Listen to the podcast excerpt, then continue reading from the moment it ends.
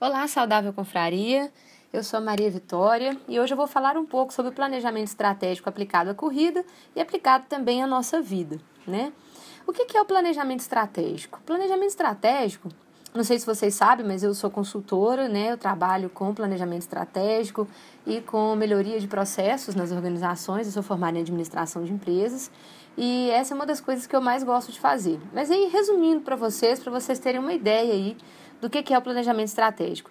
Ele é um, uma metodologia né, de definição e medição de desempenho. Ele também é conhecido como BSC, que é o Balance Scorecard. É uma metodologia de definição e medição de desempenho que foi desenvolvida pela Harvard Business School em 1992 por dois professores, né, os famosos aí Robert Kaplan e o David Norton. Quem é da área de administração e marketing com certeza conhece esses dois.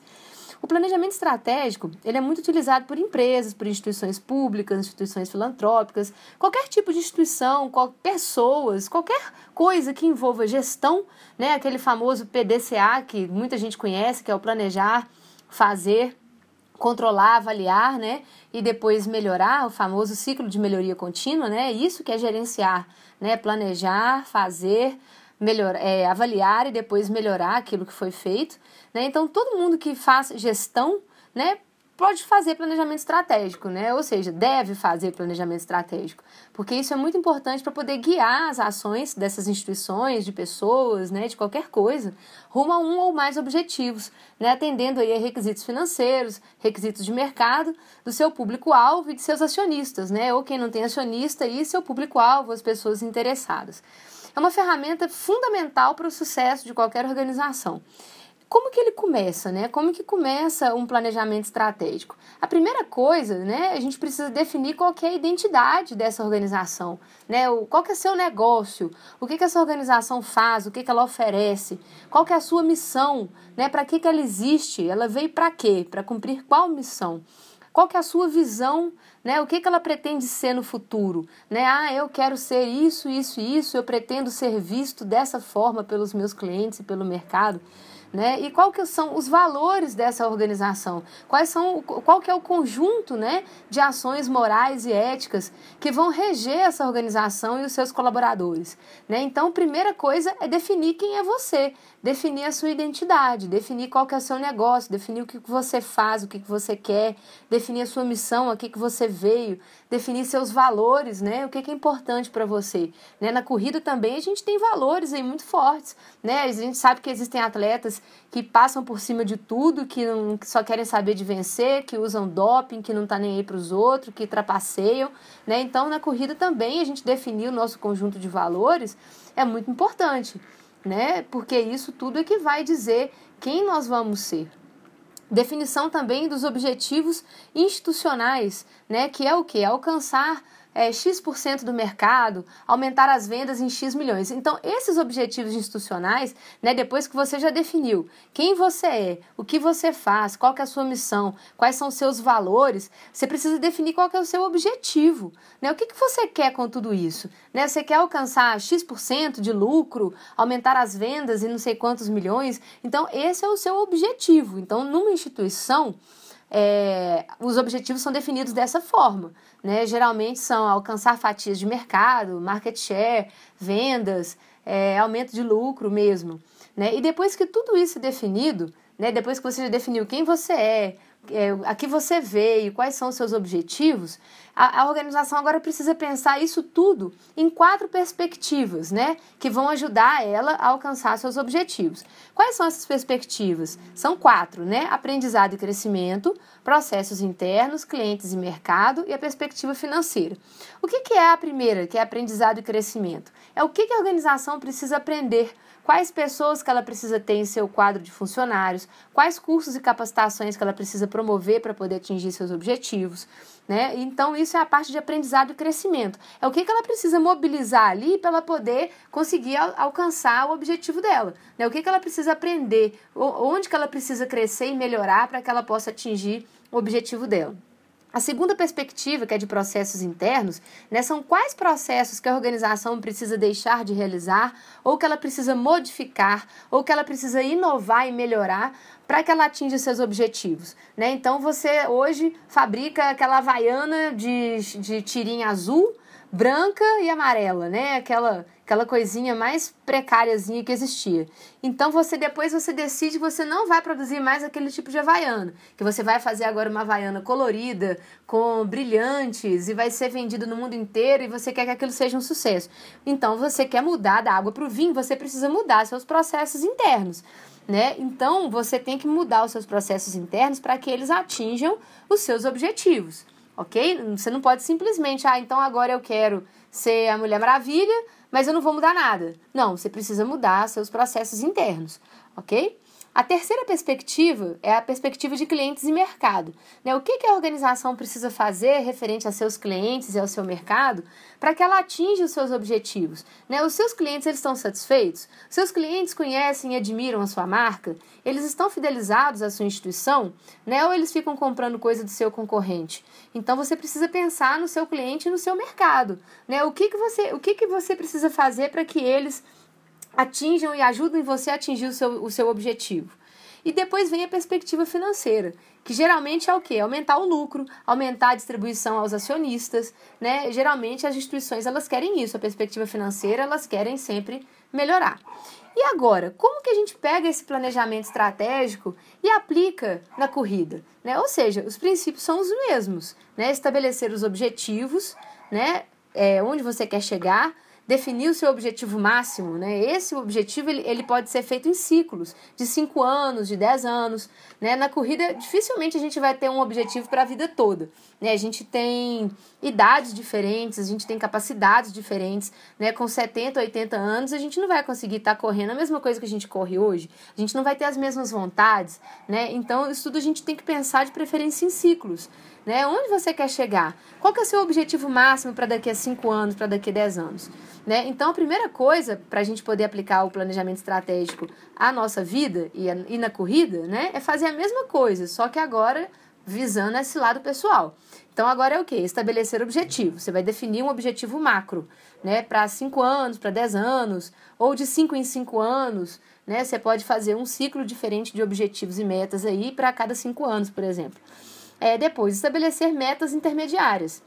Ao longo desse ciclo planejado, você tem que definir quais metas que você precisa atingir para poder alcançar aquele objetivo. Por exemplo, uma pessoa pretende ser um maratonista, só que ela está começando agora nos 5 quilômetros, né? Então ela vai definir um objetivo maior, que é o que? Ser maratonista, para daqui, vamos supor, 5 anos, né? E ela vai traçar metas intermediárias para o primeiro ano, para o segundo ano, para o terceiro ano e para o quarto ano ok? Então você tem aí um objetivo macro, que é o seu objetivo daquele ciclo que você programou, e depois você vai definir metas intermediárias. Pode ser metas mensais, semestrais, anuais, você que vai definir. Mas o interessante é que você tenha metas que vão te levar a esse objetivo maior. E como que a gente pode trabalhar com aquelas quatro perspectivas lá do planejamento estratégico, né, na corrida? Né? Primeiro, aprendizado e crescimento. É o que, que você precisa aprender? Né? Quem que eu preciso buscar para poder me orientar? O que, que eu preciso ler? O que, que eu preciso estudar? Quais pessoas que eu preciso conhecer? Né? Então, se eu quero mudar de patamar ou se eu quero conhecer um outro mundo diferente do meu, né? vamos supor que hoje eu sou maratonista ou eu corro meia maratona, por exemplo, e eu quero conhecer as ultramaratonas. Né? É um mundo, gente, completamente diferente.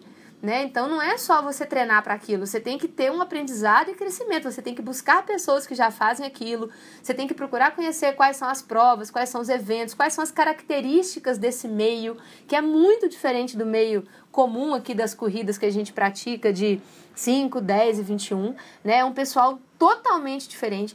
Então você precisa aprender, crescer né, e buscar pessoas e buscar conhecimento mesmo para você sair do patamar onde você está hoje para você ir para um outro patamar diferente ou maior. Depois, a outra perspectiva de processos internos. Eu mudaria o nome dessa perspectiva, a gente pode mudar o nome, tá, gente? As perspectivas do Balance Scorecard, lá do planejamento estratégico, a gente pode mudar o nome delas de acordo com o nosso interesse, não tem problema não. Então, por exemplo, o, aquela perspectiva de processos internos, eu colocaria um nome tipo desenvolvimento físico, né? A parte aeróbica, a parte muscular, treinamento em geral. Qual forma física que eu preciso melhorar ou que eu preciso desenvolver para poder alcançar as minhas metas e o meu objetivo? Ok? Então você já passou lá pelo aprendizado e crescimento, você já sabe o que, que você precisa buscar, você precisa ler, correr atrás.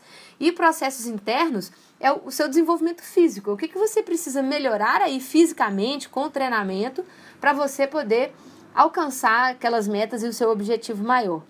A terceira perspectiva, que seria aquela perspectiva lá de clientes e mercado, aqui eu colocaria como beneficiados. Né? Quem que vai ser o beneficiado se você alcançar o seu objetivo e as suas metas, né? Quem serão esses beneficiados? Acho que o primeiro é você mesmo, né? Você vai ser o maior beneficiado disso tudo. Mas tem pessoas também que vão se beneficiar com isso. A sua família, os seus filhos, os seus pais, a sua assessoria esportiva, né? Vamos supor que você quer ser um ultramaratonista reconhecido mundialmente.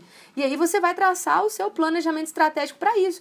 Quando você conseguir, à medida que você for conseguindo, né, no seu caminho, a sua assessoria também ganha com isso né? As pessoas ficam mais reconhecidas, o seu treinador fica mais reconhecido.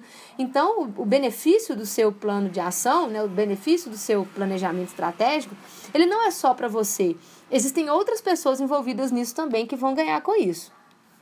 E depois vem a perspectiva financeira, que aí eu trocaria o nome para benefícios, né? Quais são os benefícios que você quer alcançar com tudo isso? É, pode ser o que? Saúde, qualidade de vida, promoção pessoal, Pode ser até lucro financeiro mesmo, com premiação de provas, pode ser patrocínios, né? Cada um tem um objetivo. Atletas de elite, por exemplo, qual que é o objetivo deles com a corrida? O objetivo deles é lucro financeiro. Eles precisam da, da corrida para poder conseguir o, o, lucro financeiro que eles precisam para sobreviver, né? Então cada um tem aí um objetivo, né? E nesse caso da perspectiva financeira, desses benefícios, é, isso tudo precisa ser também definido, tá? É, tudo tem que ser colocado no papel, viu, gente? Beleza, vamos lá. Estabelecer um plano de ações. Elencar todas as ações necessárias, viu? Divididas nessas quatro perspectivas, para que as metas e o objetivo sejam alcançados. Tá, gente? É, você tem que elencar isso tudo, tem que fazer um plano de ação. É muito bonito colocar isso no papel, ficar pensando, mas tem que fazer um plano de ação.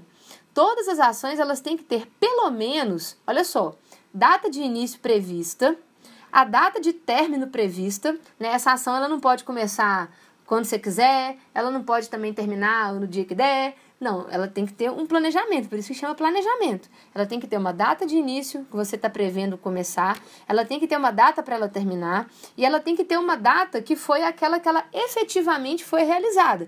Então vamos supor que eu estou definindo uma ação para começar hoje e terminar a semana que vem né? Eu coloquei aqui de 22 até 27 de fevereiro.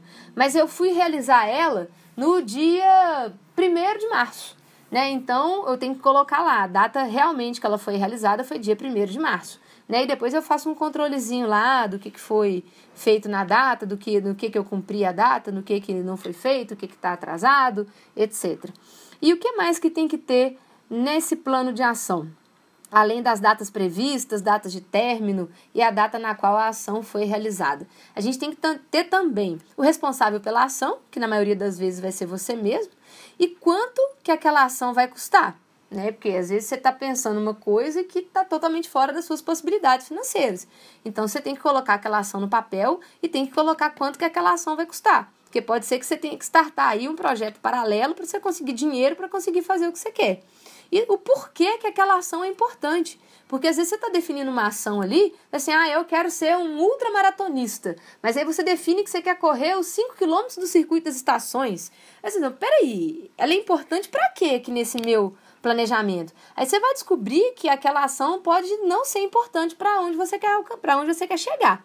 Ok? Ou seja, suas ações elas têm que estar todas coerentes com o seu objetivo ok? Por isso que é importante você colocar no finalzinho lá o porquê que aquela ação é importante, como que aquela ação vai te ajudar a alcançar o seu objetivo. Vamos lá, agora eu vou dar aqui algumas sugestões aqui, já para poder clarear para vocês, né? É, dentro de um planejamento de corrida, o que, que vocês precisam fazer? Por exemplo, os profissionais que vocês têm que escolher. Né? Qual o treinador, qual assessoria esportiva, se vai ter fisioterapeuta, se você vai ter um nutricionista, quais profissionais você vai se cercar para que você consiga atingir aquele objetivo que você quer. Segundo, quais atividades você vai realizar? Você vai fazer só corrida? Você vai fazer bicicleta? Vai fazer academia? Vai fazer corrida em trilha? Vai fazer treino funcional? Vai fazer corridas de 10 km, corridas de 21 km? Isso aí você tem que definir quais tipos de atividades você precisa fazer para poder alcançar o objetivo que você pretende, ok? Isso é muito importante. Outra coisa, quais são as provas que você vai escolher? Né? Você tem que escolher a dedo as provas que você vai participar, a menos que o seu objetivo seja o objetivo de participar do maior número de provas possíveis. E tem gente que faz isso. Tem gente que o objetivo da pessoa é correr 365 provas no ano. Não tem aqueles malucos lá que corre 365 maratonas em 365 dias? Uns caras malucos assim. Então tudo vai variar do seu objetivo, mas geralmente né, dependendo do objetivo das pessoas, o ideal é que você escolha a dedo as provas que você vai participar. Faça um calendário com antecedência, né? Já defina no início do ano quais provas que você vai fazer. Daí, se, se aparecer alguma prova de última hora, você vê se tem possibilidade de entrar, se ela não vai fazer, né, se não vai trazer nenhum mal para o seu planejamento. Mas isso é importante fazer sim, viu, gente? É, outra coisa que eu faço muito, que eu também indico que vocês façam, né? Pelo menos de acordo com os objetivos de vocês, é ver os tempos da prova, né? ver se tem premiação, ver se tem classificação, é ver a classificação das pessoas, ver percurso com antecedência, né? definir um calendário de provas. Vamos supor, o objetivo da pessoa é fazer os 5 km mais rápidos da vida dela. Aí ela não olha o percurso e vai para uma prova cheia de morro. Né? Então aí complica. Então, isso tudo tem que ser olhado com antecedência. Fazer o calendário, né, como eu já disse, ver se encaixam com as metas, com seus objetivos, ver se as provas estão certinhas ali com o que você está planejando. É, e outra coisa, gente, o planejamento todo ele tem que ser escrito, ele tem que ser colocado no papel. Leva para o seu treinador ver, né? Leva para o seu fisioterapeuta, leva para as pessoas que te aconselham para que elas possam ver, né? Suas pretensões, as suas possibilidades. Não faça sozinho, peça ajuda, né? A possibilidade de dar certo é muito maior quando a gente amplia as opiniões sobre esse assunto. Né? Então é muito, muito importante colocar tudo no papel, desde, lá, desde a da parte que você está definindo seus objetivos, desde a parte de onde você define as suas quatro perspectivas e o seu plano de ação. Isso tudo precisa estar tá no papel. Fica muito mais fácil depois para você acompanhar e ver se você está tendo sucesso. Eu sei que é difícil, brasileiro não tem costume de fazer planejamento, até dói quando você fala com a pessoa que ela tem que botar um planejamento desse no papel. Mas se você quer ter sucesso, tô dando a dica de sucesso. É difícil, é chato. Se tudo fosse fácil, todo mundo conseguia, né? Então, realmente tem coisas na vida que é para poucos. E geralmente quem faz planejamento, coloca no papel, tem uma possibilidade muito maior de atingir os objetivos que ele quer. OK? Agora, vocês lembram que eu disse que o planejamento estratégico é uma metodologia de medição de desempenho? Pois é, é necessário medir mais uma coisa que dói aos ouvidos do brasileiro. O brasileiro detesta medir, ele só gosta de fazer. Depois que ele vai ver se o negócio deu certo, se deu errado, ele pega e faz tudo de novo, né? Adora um retrabalho. Mas, gente, o importante é medir.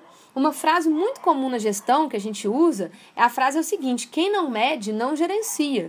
Ou seja, se você não mede seus resultados, se você não compara com suas metas que foram traçadas, você nunca vai saber exatamente se você está alcançando ou não aquele objetivo. Né? Então eu defini que eu quero ser tal coisa.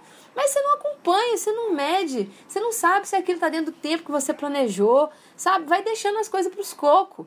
Daí você, na hora que você vê, tá todo mundo te passando, todo mundo conseguindo o que quer e você tá ficando para trás. Né? Aí você vai ficar só na internet curtindo foto dos outros. Por que, que você não consegue? Né? Porque você tá faltando o quê? Metodologia, tá, tá faltando você ter uma, uma ordem, uma definição das coisas que você realmente quer. Né? É uma questão metodológica mesmo até e de disciplina de conseguir medir e de conseguir seguir. Portanto, você precisa colocar, né, e, e colocar no papel. Você tem que ver se as ações estão sendo cumpridas, né, se os resultados estão sendo alcançados. Talvez você precise também mudar o curso das ações no meio do caminho. Talvez você tenha até que mudar de objetivo. Né? Talvez você ache que você poderia alcançar aquilo, mas você está vendo no meio do caminho que não vai dar. Talvez a sua questão financeira mudou, talvez a sua questão física mesmo mudou, talvez você tenha que mudar de objetivo no meio do caminho.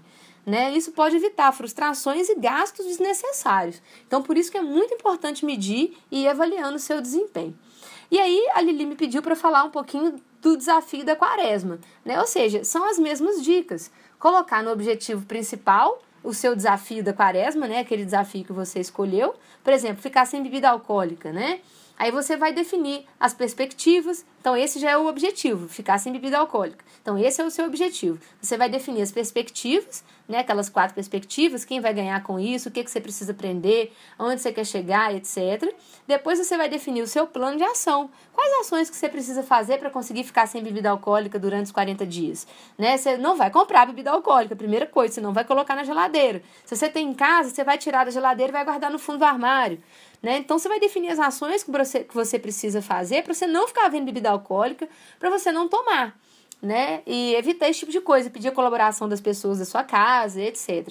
E colocar na parede, num local visível mesmo. Vai colocando seu plano de ação na parede e vai anotando lá os seus sucessos, os seus insucessos. Né? Isso é muito importante, ficar visível. Deixa uma caneta, um lápis perto e vai fazendo seu controle.